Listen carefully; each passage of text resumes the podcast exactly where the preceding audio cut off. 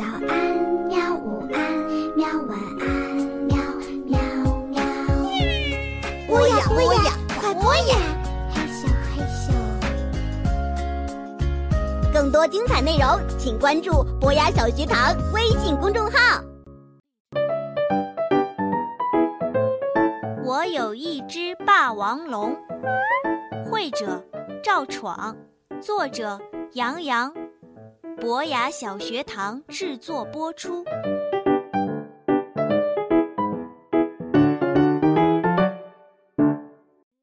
去郊游，每天都是一样的太阳，一样的烤牛肉早餐，一样的电视购物。霸王龙，你不能再看电视购物了，家里已经没有地方放那些没用的东西了。讨厌的自助购物，我要把家里的电话线拔掉。啊，你不要用那么可爱的眼神看着我，我不会再上当了。你瞧，你买的神奇玻璃擦，它擦干净了玻璃上的泥点儿，却把自己留在了玻璃上。现在我还得想办法把神奇玻璃擦的碎屑从玻璃上弄下来。还有那部神奇手机，我付了五百八十八元，却只拿到一个写着“手机”两个字的空盒子。啊，惊喜吧！这可是天下独一无二的汉字手机。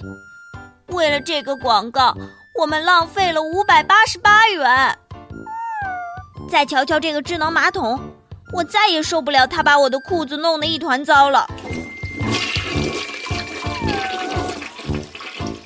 霸王龙，我们来点不一样的好不好？石头剪刀布。我的脑袋里突然想到了一个超有意思的画面。当然，我会告诉你游戏规则的，别急。这个游戏的道具是我们的手，游戏的规则是：布比石头厉害，石头比剪刀厉害，剪刀比布厉害。我喊一二三。然后我们一起出手进行比赛。我讲的非常认真，霸王龙高兴的点点头。一、二、三，石头剪刀布！啊哈，霸王龙你赢啦！霸王龙两眼放光，哈哈大笑。我终于找到一种比电视购物更吸引他的东西了。可是。他不会知道真相的。好了，再来，一二三，石头剪刀布，石头比剪刀厉害，这次是我赢了。游戏都是有赢有输的嘛，你不能不高兴哦。一二三，石头剪刀布，一二三，石头剪刀布。一二三，石头剪刀布！死我了，笑死我了！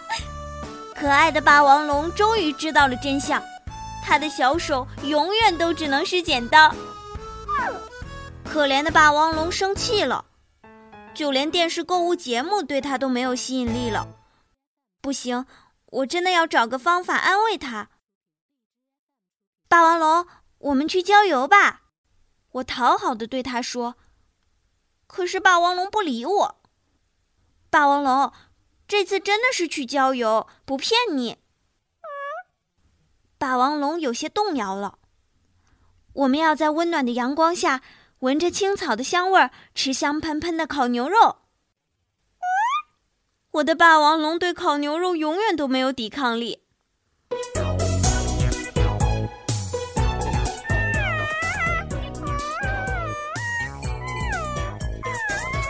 别哼哼那首难听的歌了，这样你会毁了我这个未来摇滚歌星的耳朵。听着，安静点儿，我得为咱们郊游准备点什么。好的，我知道你喜欢那个有树干花纹的帐篷，我会把它收到行李箱里的。当然，如果你的口水还不停地滴在上面的话，我会改变主意的。还有那块塑料布，虽然丑了点儿，可我告诉你，东西不可貌相。它是最合适的野炊餐布，还有你的烤牛肉，我不会忘记的。我可不想让你叽里咕噜乱叫的肚子毁了我们的郊游。好了，就这样吧，够多了。我骑着自行车载着我的霸王龙出发了。天气真的不错，暖烘烘的太阳把我们烤出了一些热狗的味道。天哪，我一定是饿了才会想出这样的比方。霸王龙在后座上兴奋地晃着两条小粗腿，我知道它一定在幻想这次郊游，可我不会告诉他我们不去茂密的大森林，因为大森林里有好多危险的动物出没。当然，你知道那只是借口。还有谁比霸王龙更危险？我也不会告诉他，我们其实不去马尔代夫看海，因为那个岛就快要沉了。我不想葬身海底。嘿，当然，你知道这也是借口。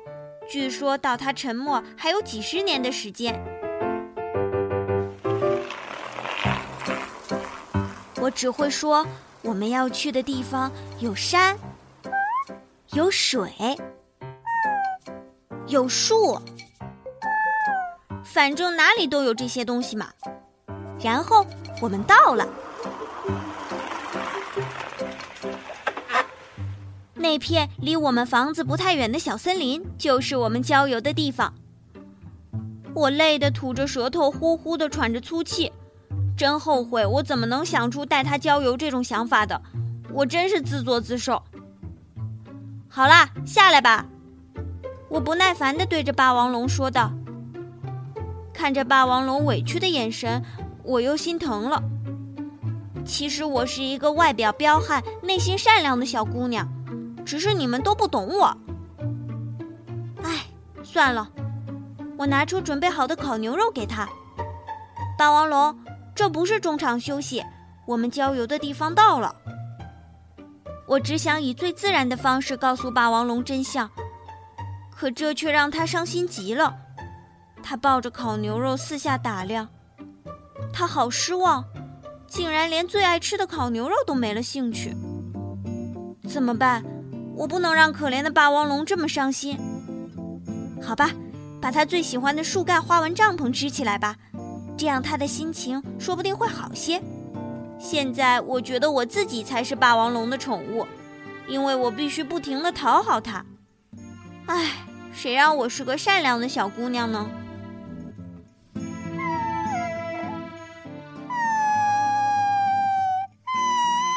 怎么了？你别哭啊！我在地上支着帐篷，可我的霸王龙竟然大哭起来。我不知道发生了什么，他看看我，又委屈的抬着小脸盯着那棵大树。啊，你不会是想要住在树上吧？我瞪大了眼睛。霸王龙却兴奋地拍起手来，他终于找到一点郊游的感觉了。好吧，好吧，我就为你建一所树屋吧。树干上有一个超大的洞，我们把帐篷搭在了洞里。拉上帐篷的拉链后，我们简直就像是大树的一部分，因为这个帐篷是树干花纹的。啊！一切都太完美了。霸王龙吃光了全部烤牛肉，可我一点都不着急。反正明天早晨我们就会结束郊游，返回家里，就让它尽情的吃吧。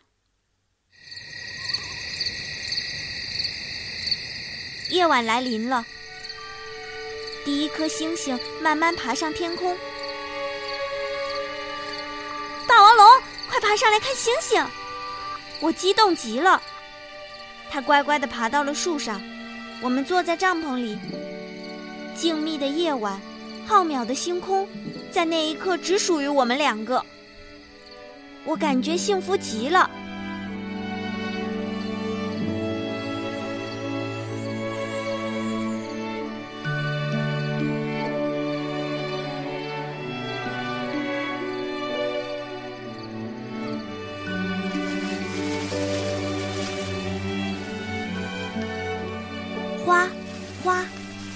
没想到清晨的树林能舞动出大海的声音。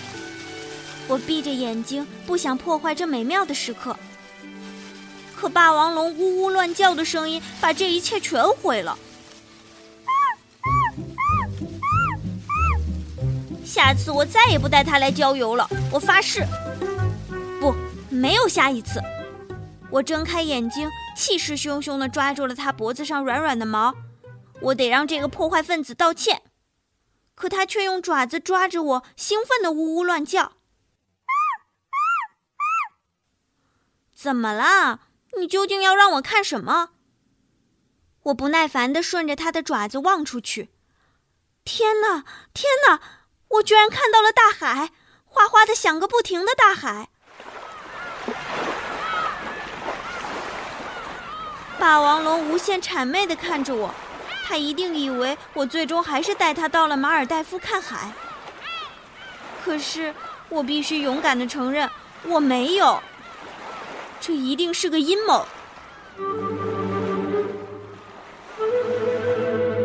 果然，阴谋很快就被拆穿了。两个彪形大汉把我从帐篷里拎了出去，他们看了一眼霸王龙，以为它是一只狗，便没有理睬。于是，我被扔到了甲板上。嘿，砍木头还附送小丫头，我干了这么多年头一次遇到。两个彪形大汉把我捆了起来，我讨厌他们粗鄙的语气。他们正在切带血的牛肉。看来是在准备午饭。我明白了，我和霸王龙被两个偷伐树木的盗贼绑架了。当然是意外被绑架，他们应该没有看到那个树干花纹的帐篷，否则一定会选择对另外一棵树下手。我常常幻想的情节终于上演了，可这和我想的完全不一样。我幻想过种种霸王龙被绑架，我去救援的情景。可我忘记想我被绑架时的解决方法了。我想我恐怕再也回不了家了。的霸王龙一定是在我胡思乱想的时候冒出来的。它把身上的毛竖了起来，看上去就像一只凶猛的霸王龙。哦，它本来就是霸王龙，可我的意思是强调它的凶猛。霸王龙冲着两个彪形大汉发出了怒吼。这可把他们吓坏了，因为他们原本以为它只是一只狗。霸王龙冲过去，吞掉了他们还没切好的带血的牛肉，它的嘴边沾满了血。可以一边吓唬敌人，一边享受美食，只有我的霸王龙才这么聪明。好了，接下来它要动点真格的了。他锋利的爪子抓向其中一个大汉，在他的脚上狠狠地划出了两道口子，然后他死死地咬住了另外一个大汉的一条腿，好像那比牛肉更好吃。鲜血像小溪一般蜿蜒流淌，两个彪形大汉被彻底制服了。霸王龙像个英雄，优雅地解开我身上的绳子，然后拉着我回到了我们的帐篷。在我们骄傲地返回帐篷后，霸王龙才想起来自己应该害怕的，他哆嗦着缩在我怀里。我咯咯咯地笑了起来。在我心里，它已经是最最厉害的霸王龙了。难道还有哪只霸王龙也能像它一样救人吗？偷树贼不得不与我们和平相处，船的一半是我们的，另外一半是他们的。我试图和他们讲道理，让他们改邪归正，把树送回去。可是，在他们被激怒的前一秒，我还是放弃了，灰溜溜的逃回了我的帐篷。寂静的夜晚，我有些恐惧的躺在帐篷里，想着这样下去，不知道是不是真的会飘到马尔代夫。就在这时，一阵惊悚的叫声传来，我拨开帐篷往外看。天哪！那两个彪形大汉竟然在捕杀鲸鱼。他们折腾了很久，一条可怜的小鲸鱼最终被拖上了甲板。他的同伴们无助地围着船呜咽。两个彪形大汉满足地回去睡觉了。他们只等着过两天把那条鲸鱼卖个好价钱。霸王龙就是在这个时候钻出帐篷的。我不知道他对那些呜咽的鲸鱼说了些什么。只见他用尽力气将甲板上的那条鲸鱼推到了海里，然后剩下的鲸鱼们一溜烟儿的全钻到了船底。船开始向来时的方向驶去，那些鲸鱼成了最好的舵手。我的霸王龙再一次成了英雄。当清晨的阳光再次洒向甲板时，我们终于看到了郊游的森林。两个彪形大汉还没弄明白是怎么回事，就已经被提前等在那里的警察抓了起来。我们终于得救了。霸王龙，我安排的这次郊游不错吧？有游轮，还有大海。我对霸王龙说道：“好了好了，要不这么说怎么样？你的这次英雄梦想之旅可真棒。不过下次我一定会带你去马尔代夫的，真的。”这次我可没骗他。我和霸王龙想把那棵树再种回去，可我们前几天郊游的那片森林已经被开发商破坏的差不多了。他们竟然要把这里的树林换成新的楼盘，楼盘的名字叫做“生态之城”，这可真讽刺。看来，只有把这棵树种在我们的后院了。